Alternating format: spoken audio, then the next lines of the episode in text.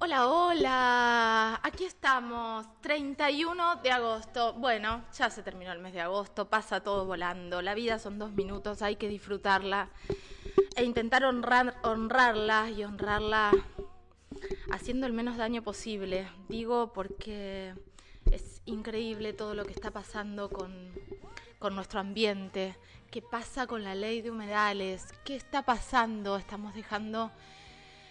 Eh, que se destroce todo con una omnipotencia, pensando que nada nos va a llegar, que esto no nos va a afectar.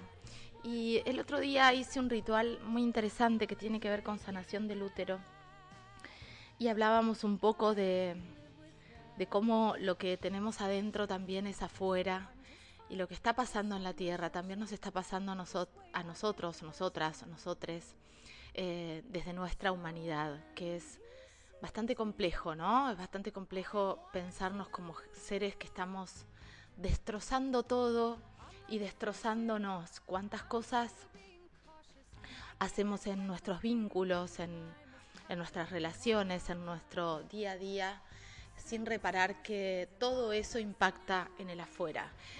Vamos a arrancar como todos los días con la actualidad de nuestra queridísima Estela Jorquera y después vamos a tener una nota que, que tiene que ver con todo lo contrario a lo que estoy diciendo.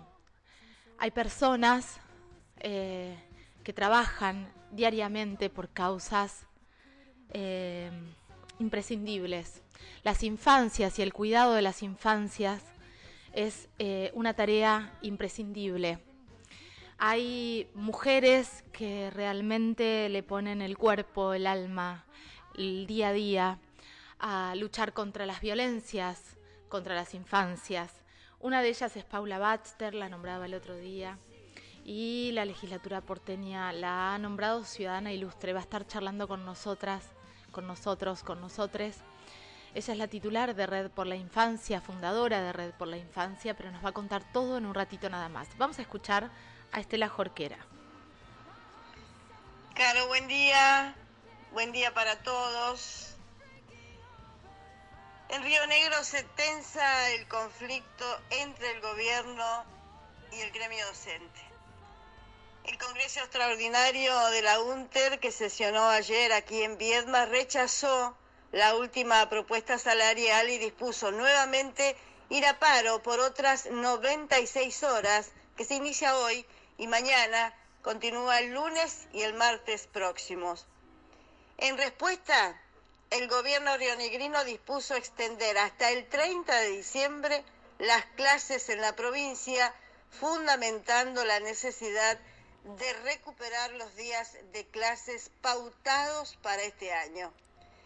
También el gobierno suspendió las jornadas docentes previstas para septiembre y diciembre.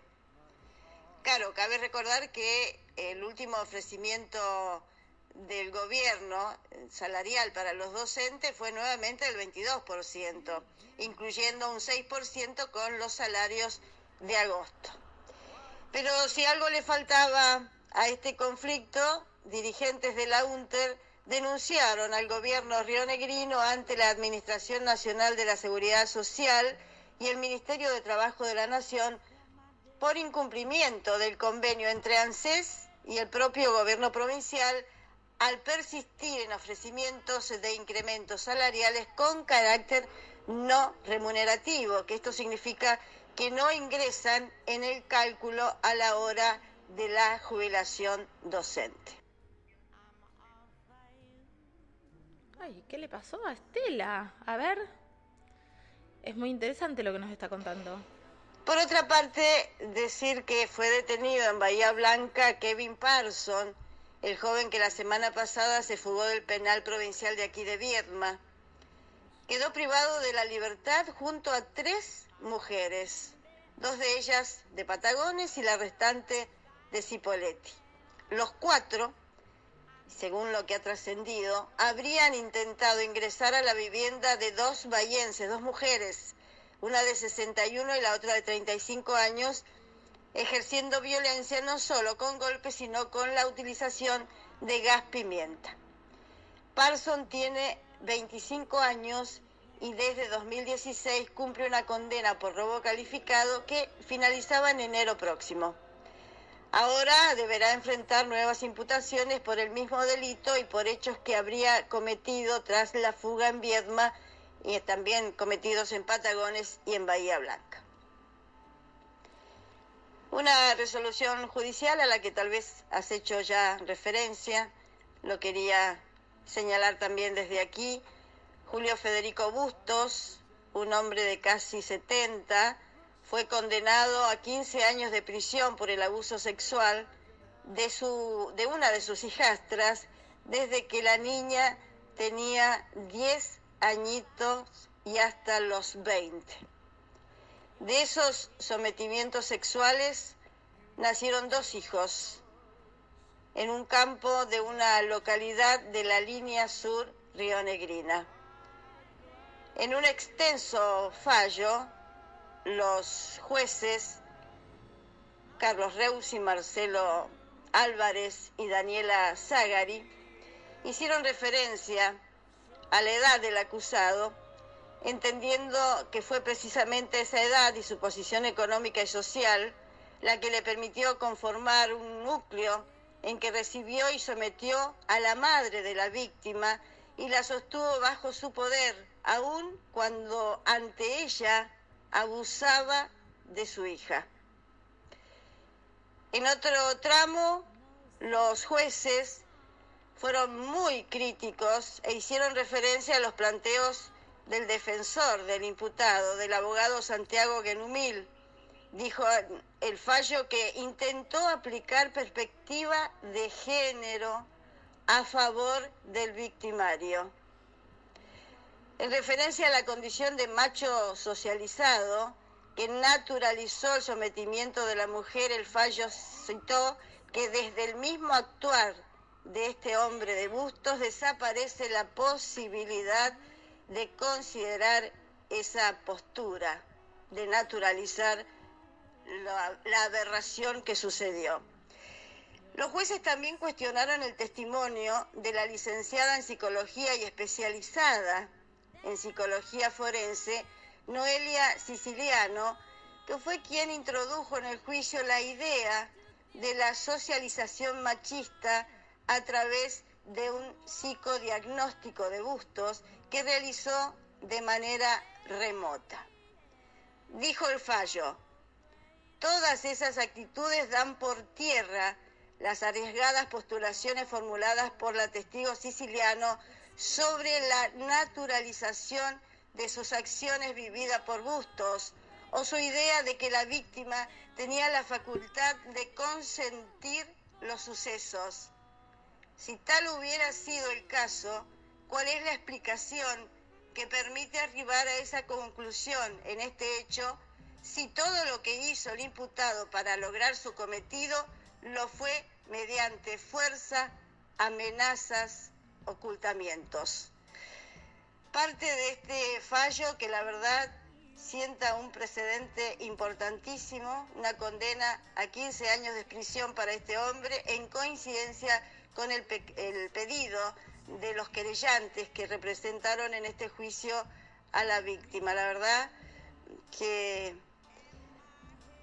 te pone la piel de gallina solamente leer el fallo, imaginar la situación y por el otro lado también que dos abogados, un hombre, eh, un, un, abogado y una psicóloga, dos profesionales que están en el tema, hayan intentado naturalizar semejante aberración, en la que no solo hay una víctima, que es la joven que se animó a denunciar, sino también dos criaturas. Es todo por hoy será hasta el mes que viene, Caro. eh, Estela Jorquera pasaba por aquí. Eh, escuchaba con atención eh, este informe clarísimo de, de, Estela y pensar también un poco, ¿no? Cómo, cómo abogados, abogadas, psicólogos, psicólogas, jueces, jueces toman las herramientas que hoy tenemos para empezar a, exigir una justicia con perspectiva de género a favor del victimario, a favor del abusador. Eh, y se me viene a la cabeza cómo esto, que parece una locura, que lo instalen y quieran naturalizar, porque culturalmente el chabón abusador, el tipo abusador, el hombre que abusa, que viola, que embaraza a una niña, eh, pretenden decir que viene con una cultura así y está naturalizado culturalmente. Eh, ¿cómo, ¿Cómo eso nos hace tanto ruido y cómo no nos hace todavía el ruido que debería hacernos cuando peritos, peritas, jueces, juezas, fiscales, fiscales, fiscalas hablan de el inexistente síndrome de alienación parental. Cómo nos cuesta todavía ver, abrazar, proteger, sostener a las infancias. Cuánto nos cuesta creerle a las niñeces, ¿no? Eh, ¿Quiénes somos para no creerle a las niñeces, para subestimar el testimonio y para seguir pensando que una madre tiene ganas de denunciar un abuso sexual perpetrado a su hija o a su hijo?